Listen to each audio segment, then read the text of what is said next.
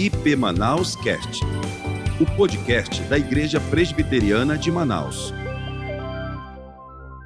Agora, queridos, vamos abrir as Escrituras, a palavra de Deus. Nós continuamos fazendo a exposição das Escrituras na estação da semeadura sobre encontros que Jesus estabeleceu com pessoas. E hoje nós vamos falar de um encontro, o um encontro de Jesus com, com Jairo. Jairo é um personagem importantíssimo ah, na história e principalmente pelo que o Senhor realizou na filha de Jairo. Portanto, eu peço a você, em nome de Jesus, que abra sua Bíblia, sua Bíblia em Lucas, no Evangelho de Lucas. Todos em casa, por favor, abram as Escrituras no Evangelho de Lucas, capítulo 8. Lucas, capítulo 8. Versículos 40 a 42 e depois 49 a 56.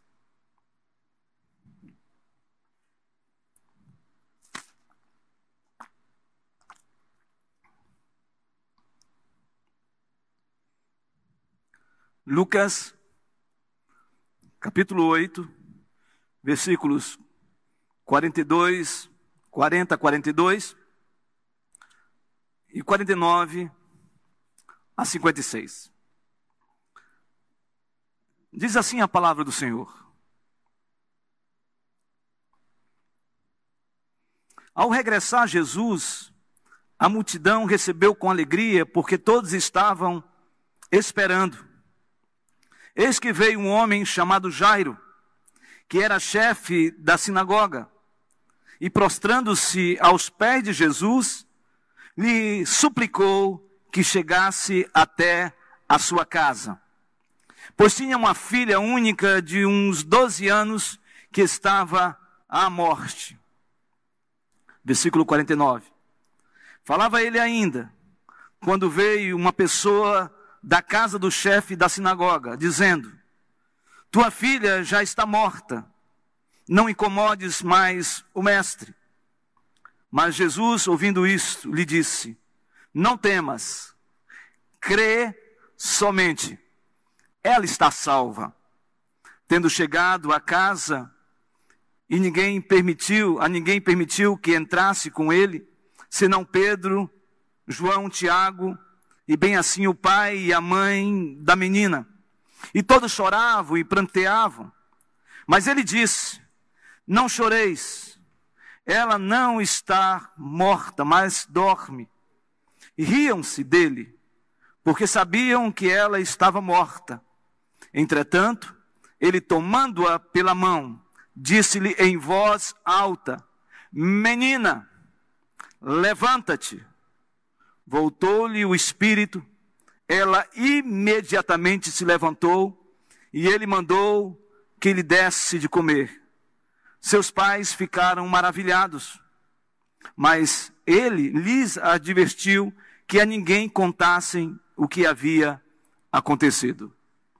Senhor, nos abençoe na ministração da Sua palavra, que cada vida seja, nesta noite, e em cada lar, em cada leito de hospital, nos presídios, ó Deus, em lugares que queridos e queridas estejam, que o Senhor ilumine a mente e o coração, para que possamos entender a Sua palavra, para que o Senhor opere de uma maneira poderosa, sobrenatural, na vida de cada um de nós.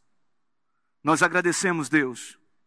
Por isso nós pedimos que o Senhor agora nos dê a humildade, que nós possamos nos esconder atrás da cruz de Cristo, e que somente Jesus seja exaltado e o nome dele, poderoso que é, faça algo especial em nossas vidas nesta noite, em nome de de Jesus. Amém Queridos, quando falamos de atos criativos de Deus, sobre a criação de Deus, há duas correntes teológicas, filosóficas muitas vezes, que nos levam a uma reflexão.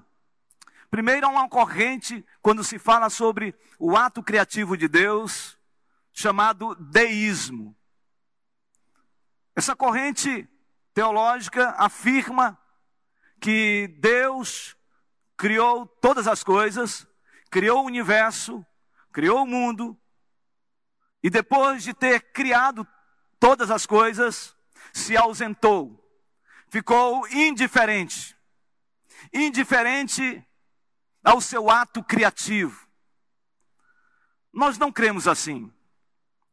Nós não cremos nessa teologia e nem nesses princípios filosóficos, porque nós não encontramos base bíblica para isso. Mas há uma segunda corrente, uma corrente chamada teísmo. Não o teísmo aberto, onde Deus se acomoda às condições que ele criou. Não. Ao teísmo bíblico, que diz que Deus, soberano que é, imutável, infinito, poderoso, onipotente, onisciente, onipresente. Esse Deus que fez todas as coisas, que fez o universo, que fez o mundo, que nos fez, ao criar todas as coisas, no seu ato criativo, ele se preocupa com, com o que criou. Ele está interessado naquilo que ele criou. Ele se pessoaliza nesse ato criativo.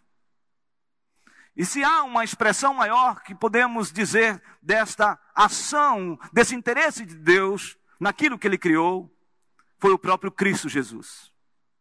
A Bíblia diz em João capítulo 1, versículo 14, que o Verbo, o Logos, Jesus, se fez carne e habitou entre nós, cheio de graça e de verdade, e vimos a sua glória, a glória do unigênito do Pai.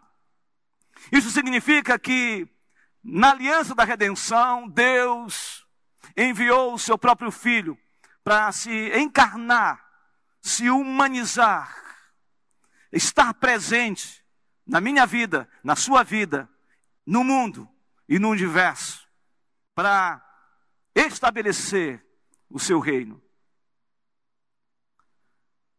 Eu creio, irmãos, que o texto que lemos, ele tem uma amplitude. Porque, na verdade, esse texto fala sobre a presença poderosa de Jesus intervindo no sofrimento humano. E esse texto tem amplitude porque começa no versículo 22 do capítulo 8 de Lucas e vai até o versículo de número 56. E é interessante que esse Jesus todo-poderoso, esse Jesus que interveio em vidas, que interveio na natureza, nos mostra, na perspectiva de três grandes eventos, que o próprio texto nos relata. Primeiro, o texto diz que Jesus, Jesus Cristo, acalma uma tempestade e ondas agitadas. A partir do versículo 22, a Bíblia diz que Jesus está em Cafarnaum. Ele então entra num barco e tem o propósito intencional de atravessar para uma região chamada região de Gadara. E no meio desse percurso, diz a Bíblia que um vento impetuoso bateu sobre o barco. A Bíblia diz que ondas agitadas começaram a bater também contra o barco, e os discípulos ficaram atormentados, ficaram receosos, ficaram com medo. E eles pedem ao Senhor para que o Senhor intervenha naquela causa. O texto diz que Jesus está dormindo. E a expressão dos discípulos é: Senhor, acorda. O Senhor não se preocupa, pois estamos a perecer. E o texto diz que Jesus levanta, acalma a tempestade, tranquiliza o mar agitado, repreendendo toda aquela ação da natureza. E os discípulos olhando para aquela cena, quando o vento se aquietou, quando as ondas também se aquietaram, eles dizem: Quem é este que até o vento e esse mar agitado obedece? O Jesus, com a sua presença poderosa, intervém nas tempestades da nossa vida também. E eu não sei qual a tempestade que você está à deriva. O que eu quero dizer para você é que esse Jesus e a sua presença poderosa é capaz. Jesus, após o mar da Galileia estar já calmo, ele continua o seu percurso e vai para a região de Gadara. Depois de enfrentar uma tempestade, ele agora encontra com um homem, um homem de Gadara, o Gerazeno.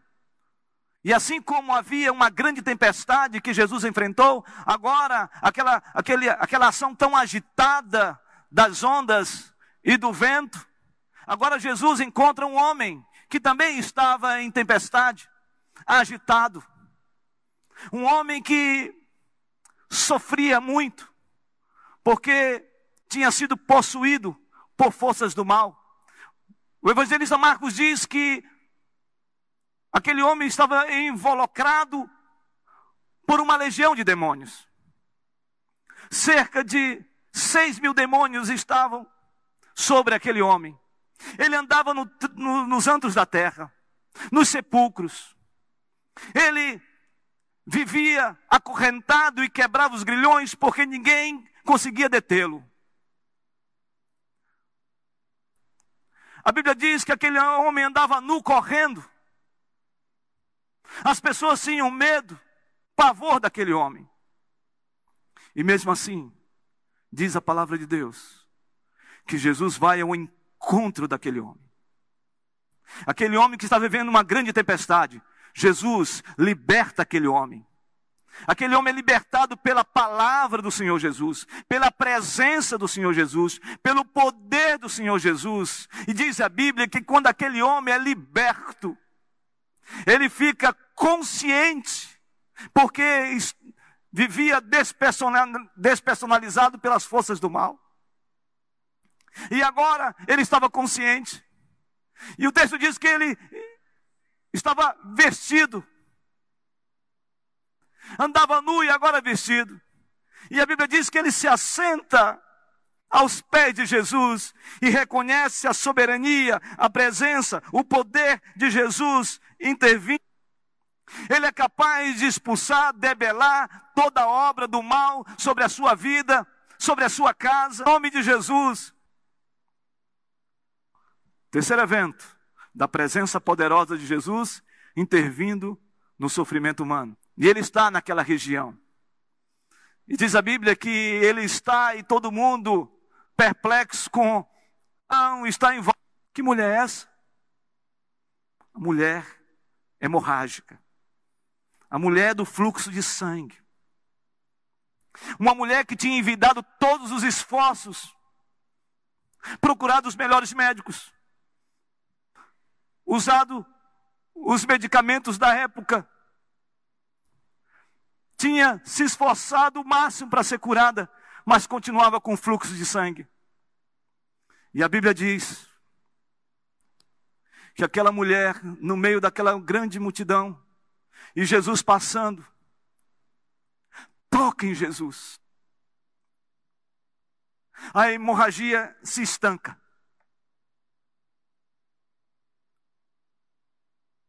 E Jesus diz: Alguém me tocou.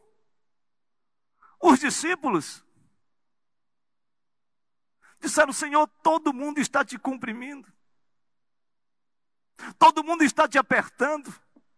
E o Senhor diz que alguém lhe tocou. Ele disse: Sim, alguém me tocou, porque eu senti, porque de mim saiu virtude, saiu poder E a palavra poder que Jesus expressa nesse texto é dinamis.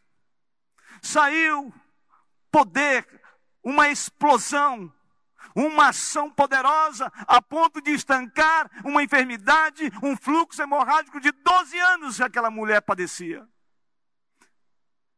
A presença poderosa de Jesus é capaz de debelar essa enfermidade que você está vivenciando agora. A presença de Jesus é poderosa para repreender todo tipo de angústia que você está enfrentando agora. A sua crise existencial, uma depressão, essa própria enfermidade do coronavírus.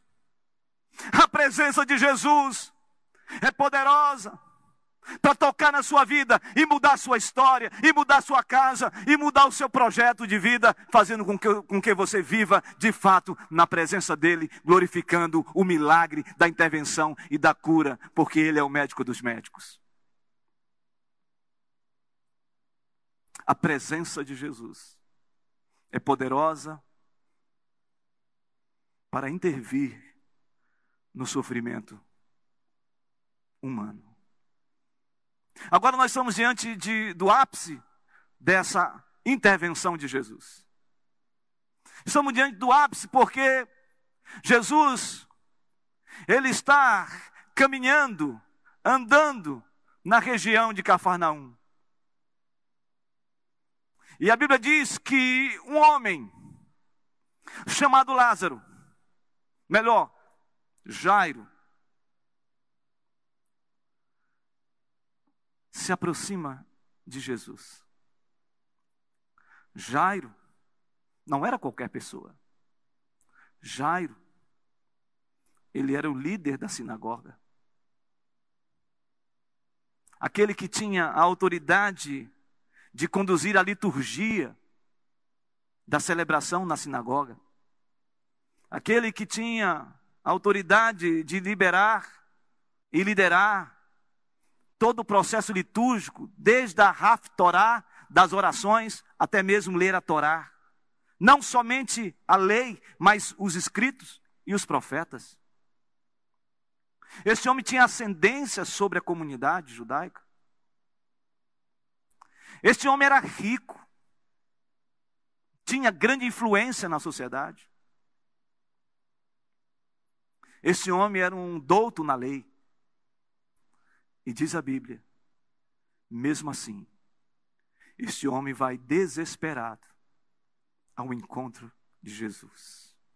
O desespero dele é tão grande que Jairo se joga aos pés de Jesus, reconhecendo Jesus como aquele que tem o poder de mudar a trajetória de algo que estava fazendo este homem sofrer profundamente que era exatamente a doença da sua filha de 12 anos. É interessante, porque quando observamos a história da mulher hemorrágica, ela experimentou 12 anos de sofrimento por causa da enfermidade. Agora, uma menina de 12 anos está prestes a morrer. E a Bíblia diz que Jairo suplica ao Senhor Jesus para que ele vá à sua casa. E é interessante porque esse texto nos mostra a disposição de Jesus de ir à casa de Jairo. Jesus está indo com Jairo. Jesus vai com Jairo. Jesus está com Jairo. Esse é o Jesus que está conosco. Esse Jesus, ele vai conosco. É o Jesus que de fato é o Deus conosco. É interessante porque o evangelista Mateus, no capítulo 1, quando ele fala sobre uma virgem que conceberia uma criança, um menino, e o seu nome seria e será chamado Emanuel. Emanuel significa Deus conosco.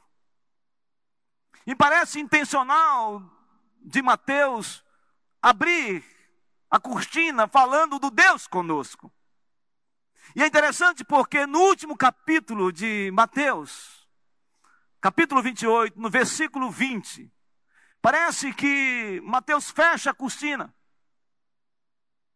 dizendo que esse Jesus que veio, que se humanizou, que foi levado à cruz, esse Jesus que desceu à sepultura, que ressuscitou no terceiro dia, esse Jesus agora, num processo de ascensão, ele fala para os seus discípulos dizendo: "Vocês não vão ficar sozinhos, porque eu eis que estarei com que esse Jesus que foi com Jairo à sua casa é o mesmo Jesus que está conosco, o Deus conosco, que está na sua casa, que sabe da sua aflição, que sabe da sua angústia, que sabe do seu sofrimento, que sabe da sua dor, mas Ele está com você, Ele está com a sua família, Ele está com o seu lar neste momento, porque o Deus conosco, Deus que é presente na nossa vida, nos ensina três lições com a história de, de Jairo. Primeiro, é que o inesperado humano é incapaz de impedir o propósito divino. O inesperado humano é incapaz de impedir o propósito divino. Jesus vai à sua casa. Jesus então diz: Vamos à sua casa. E eles estão indo. O versículo de número 43 diz algo que nos chama atenção, do capítulo 8. Diz assim: Enquanto ele ia, as multidões o apertavam certa mulher que havia 12 anos vinha sofrendo de uma hemorragia e a quem ninguém tinha podido curar e que gastara com os médicos todos os seus haveres. Agora pense comigo nessa cena. Jesus está indo para socorrer a filha de Jairo, uma menina que está prestes a morrer. E o texto diz que encontra-se com esta mulher hemorrágica. E Jesus ministra nessa mulher. Não é apenas um ato de cura, mas Jesus ministra sobre esta mulher, sobre a fé, sobre a salvação, sobre a cura da alma, sobre a cura física. E eu fico pensando na cena em que Jairo está do lado de Jesus, vendo aquela cena. Um imprevisto aconteceu para ele, certamente. Ele ficou pensando: meu Deus, minha filha está prestes a morrer. E agora Jesus para para conversar, para ministrar, para curar esta mulher. Algo inesperado tinha acontecido que não estava no projeto, no plano de Jairo. Me parece que Jairo entrou num, num sentimento de dizer: não vai dar tempo. Está tudo perdido. Jesus está demorando demais. Jesus está demorando demais. Você já teve essa experiência? Você está vivendo essa experiência? De que Jesus está demorando demais para intervir no seu casamento? Que Jesus está demorando demais para curar essa enfermidade que você luta há tanto tempo? De que Jesus está demorando demais para tirar essa dor profunda do seu coração? Está demorando demais. Esse era o sentimento de Jairo. Um sentimento legítimo. Porque é muito humano se sentir assim. Senhor, o Senhor está demorando demais para reatar o meu relacionamento conjugal. Senhor, o Senhor está demorando demais para que os meus negócios possam dar certo. E agora nessa crise, mais ainda, Senhor, como vai ser? Senhor, está demorando demais para aliviar essa dor, esse sofrimento que eu estou vivenciando. Talvez você esteja com o mesmo sentimento no coração de Jairo. Está demorando demais. Eu fico pensando, quando Marta e Maria, diante de Jesus, disse a ele: Senhor, se o Senhor estivesse aqui, o meu irmão não teria morrido. Jesus estava em Betânia quando soube da notícia e ele disse: Lázaro está morto. Quatro dias ele demorou para chegar em Betânia. De Jerusalém a Betânia, três quilômetros, ele demorou quatro dias. Está demorando demais, Senhor. Por que, que o Senhor demorou? Por que, que o Senhor não veio, interveio na vida do meu irmão? Jesus disse: Maria, essa morte não é para a derrota, essa morte é para a vitória. Tirem a pedra. Lázaro, vem para fora. Uma palavra de autoridade, presença de Jesus. E Lázaro ressuscita e vem para fora. Esta é a palavra de Jesus para você também nesta noite. Talvez para você o tempo esteja demorado demais. A resposta não vem. Mas o nosso Deus, Ele opera no Cronos, mas acima de tudo, Ele opera no Kairos, no tempo da oportunidade, no tempo de Deus. E quem sabe nesta noite seja o tempo de Deus para dizer para você que o Senhor está no controle, porque Ele não atrasa, Ele não adianta, Ele chega na hora certa da sua vida. Porque Jesus está presente e a sua presença é poderosa para intervir no sofrimento humano. Segunda lição desse texto, que me chama a atenção. Quando Jesus é presente em nossas vidas, o temor humano é confrontado pela fé no Senhor, que é divino. Quando Jesus está presente em nossas vidas, o temor humano é confrontado pela fé no Senhor, que é divino. Versículos 49 e 50. Falava ele ainda, quando veio uma pessoa da casa do chefe da sinagoga dizendo: Tua filha já está morta, não incomodes mais o mestre. Mas Jesus, ouvindo isto, lhe disse: Não temas, crê somente e ela será salva.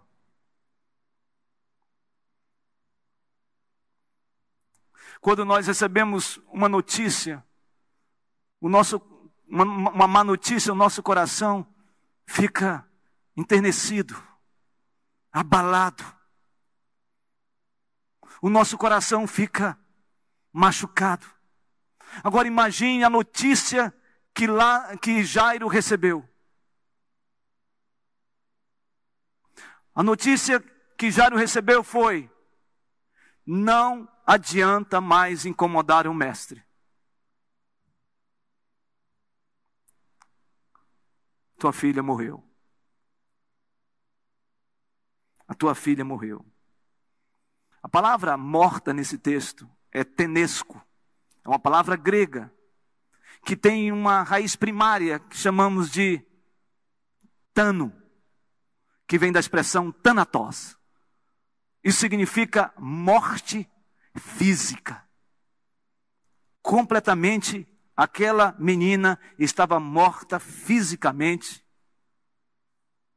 E essa foi a fala daquele homem ao chefe da sinagoga, Jairo. Você já recebeu alguma notícia assim? Você tem recebido notícia assim? Uma má notícia? Uma notícia devastadora?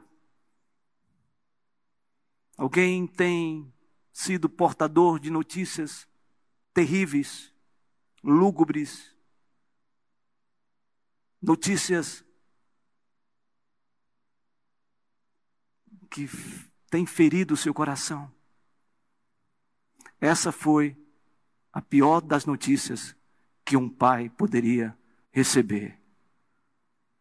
Tua filha está morta. Eu não sei que notícias você tem recebido. Que más notícias você tem recebido. Eu não sei.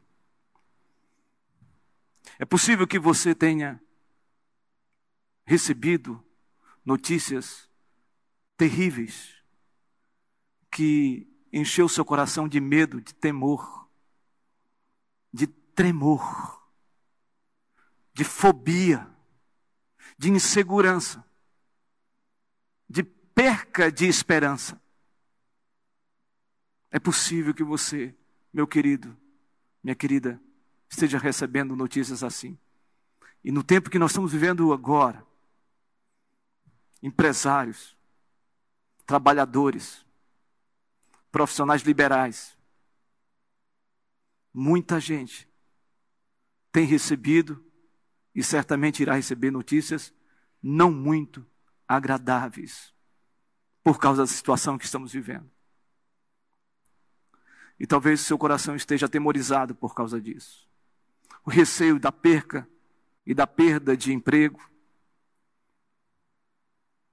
a escassez de alimento, a escassez financeira, um sofrimento na alma.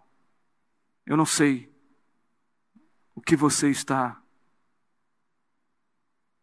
enfrentando e recebendo de más notícias.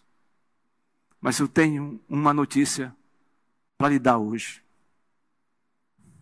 A notícia de que o Senhor Jesus continua dizendo hoje: não temas, crê somente, crê somente, crê somente.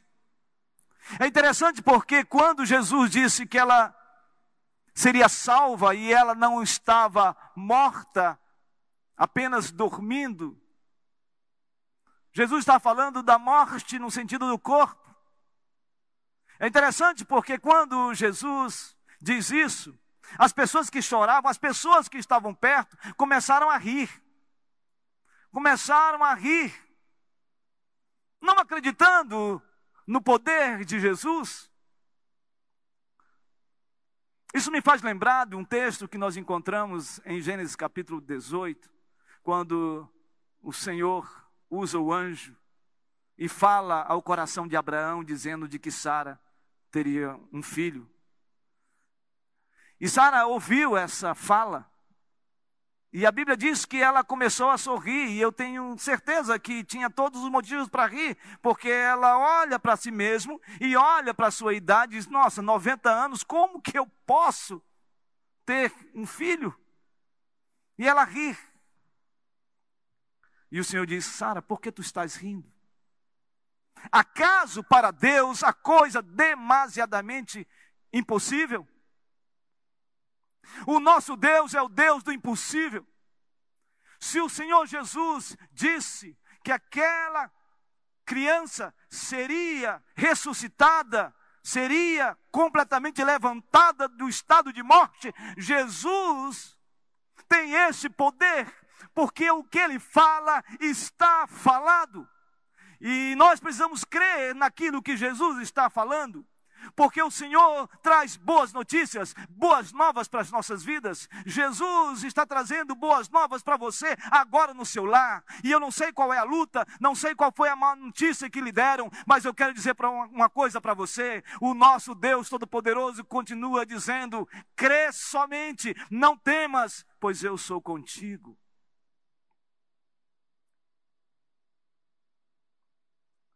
Terceira lição podemos subtrair desse texto, além que o inesperado humano é incapaz de impedir o propósito divino, além do temor humano ser confrontado pela fé no Senhor, quando Jesus está presente em nossas vidas, o impossível humano se transforma em possível pelo poder divino. Versículos de número 51 a 56. Tendo chegado a casa, a ninguém permitiu que entrasse com ele, senão Pedro, João, Tiago, e bem assim o pai, Jairo e a mãe da menina. E todos choravam e pranteavam. Mas ele disse: Não choreis, ela não está morta, mas dorme. E riam-se dele porque sabiam que ela estava morta. Entretanto, ele tomando-a pela mão, disse-lhe em voz alta: Menina, levanta-te. Voltou-lhe o espírito. Ela imediatamente se levantou. E ele mandou que lhe desse de comer. Seus pais ficaram maravilhados, mas ele lhes advertiu que a ninguém contassem o que havia acontecido.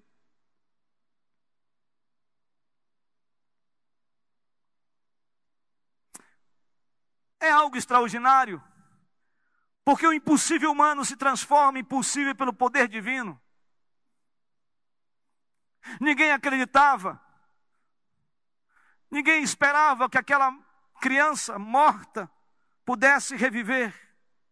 E Jesus vai à casa de Jairo, pede que as pessoas saiam da casa. Ele entra com seus discípulos, Pedro, João e Tiago. Chama Jairo. Chama a mãe. E Marcos diz que Jesus, ao deparar-se com aquela criança, ele disse em aramaico: Talita cume, menina, eu te ordeno, levanta-te. E a palavra levanta-te no original é egueiro, que significa levantar-se da morte para a vida. É isso que Deus fez na vida daquela menina. É isso que Deus quer fazer na nossa vida. É o Senhor fazendo reviver as nossas esperanças. O inimigo não tem a palavra final. Os homens não têm a palavra final para a sua vida. As forças do mal não têm poder de decretar a sua derrota, a sua falência, o seu estado de morte. Somente Deus tem o poder de fazer algo extraordinário, fazer você reviver, trazer você da morte para a vida, ou seja, trazer você a ter esperança, a ter o sentido de, de vida, que haja uma ressignificação na sua caminhada, porque quem está falando para esta menina é aquele que disse: Eu sou a ressurreição e a vida. É aquele que disse: Eu sou o caminho, a verdade e a vida. É aquele que diz: Eu sou o bom pastor, o bom pastor da vida pelas ovelhas. É aquele que disse: Eu sou a água viva, quem beber desta água jamais terá sede.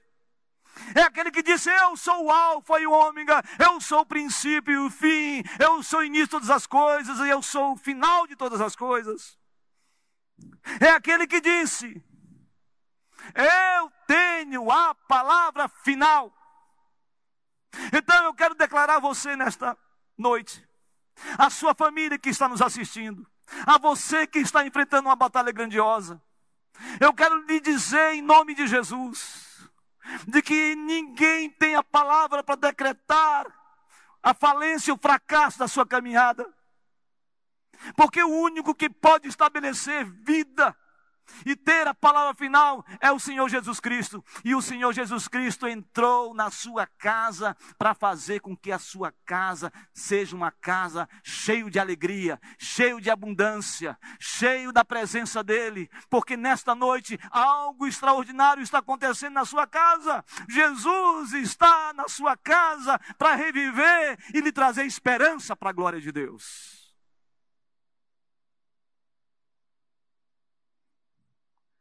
Por isso, a presença de Jesus é poderosa para intervir no sofrimento humano.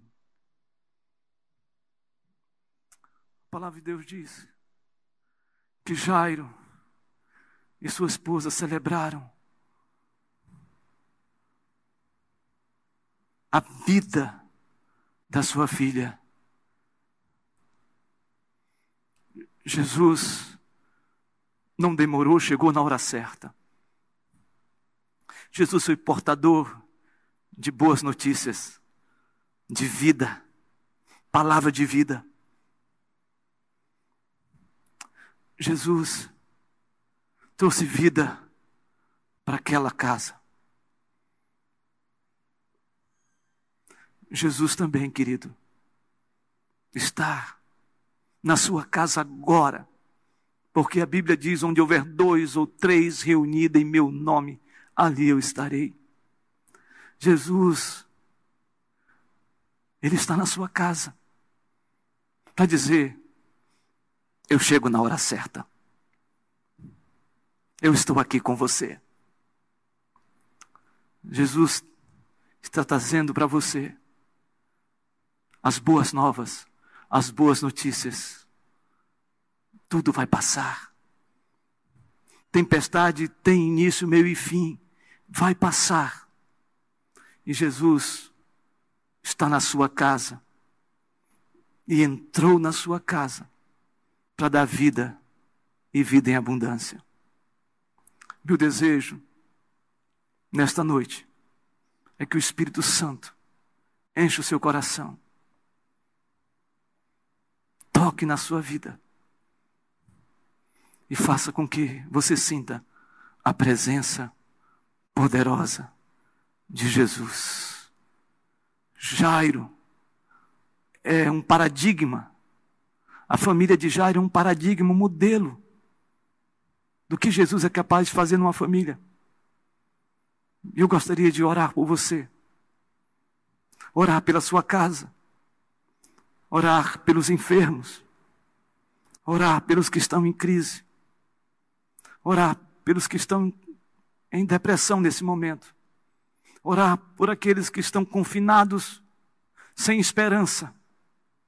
Orar para que o Espírito Santo de Deus toque poderosamente na sua vida. Vamos orar?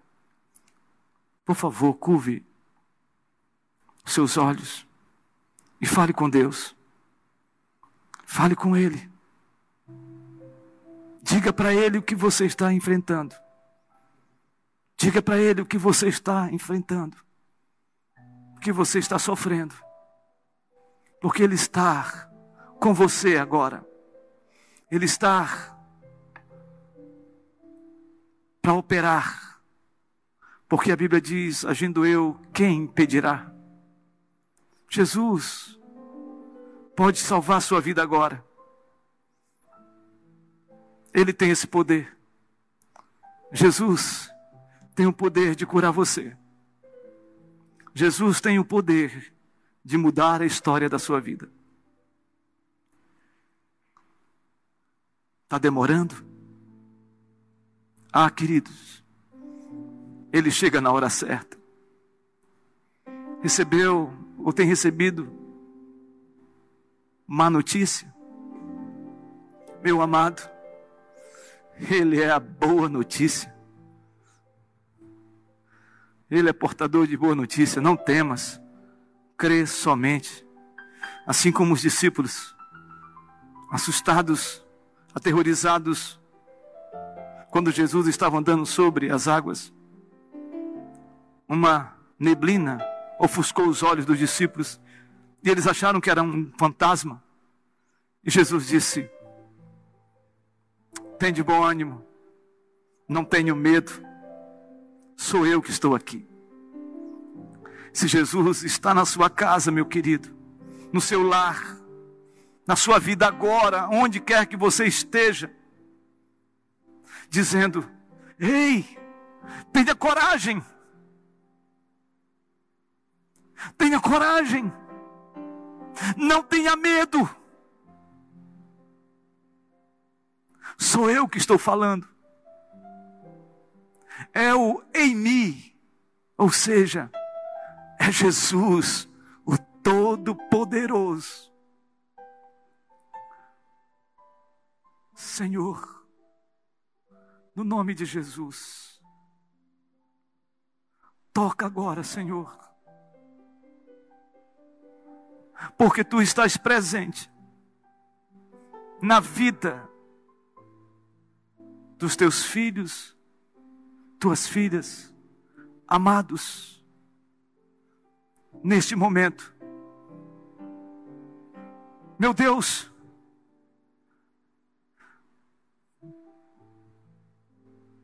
eu sei que o Senhor chega na hora certa. Como o Senhor está chegando agora, nesse momento, sobre cada vida. Eu sei que o Senhor é portador de boas notícias. E a boa notícia é que o Senhor é a verdade, e a verdade liberta, traz vida, traz fôlego de vida. Traz, Senhor, agora sobre quem está passando por momentos difíceis, que acha que não tem mais jeito, meu Deus, toca agora com o teu poder, com a tua graça, com a tua misericórdia. Faz isso, Senhor. E faz reviver, Senhor. Faz reviver sonhos. Faz reviver, ó Deus, esperança. Faz reviver, Senhor, alegria. Faz reviver, Senhor. Faz reviver, Senhor. Ó oh Deus, eu te peço agora que o Senhor toque com o seu toque santo, maravilhoso, e que haja salvação na casa neste momento. Que haja vida, que haja libertação, que as tempestades da vida, que as ações malignas, que as enfermidades sejam desfeitas no nome de Jesus, Senhor. E dá aos teus filhos, ó Deus, a graça. Essa é a nossa oração. E nós a fazemos, juntos com a tua igreja e com tantos amigos e amigas que estão nos assistindo. Em nome de Jesus. Em nome de Jesus. Em nome de Jesus. Amém. Queridos, que esta palavra possa segredar no seu coração. Que você possa experimentar o melhor de Deus na sua caminhada. E que nesse tempo de crise e de pandemia, não fique assustado. Não fique atemorizado. Não fique com receios porque o Senhor está no controle de todas as coisas e no controle da sua vida. Que Deus os abençoe.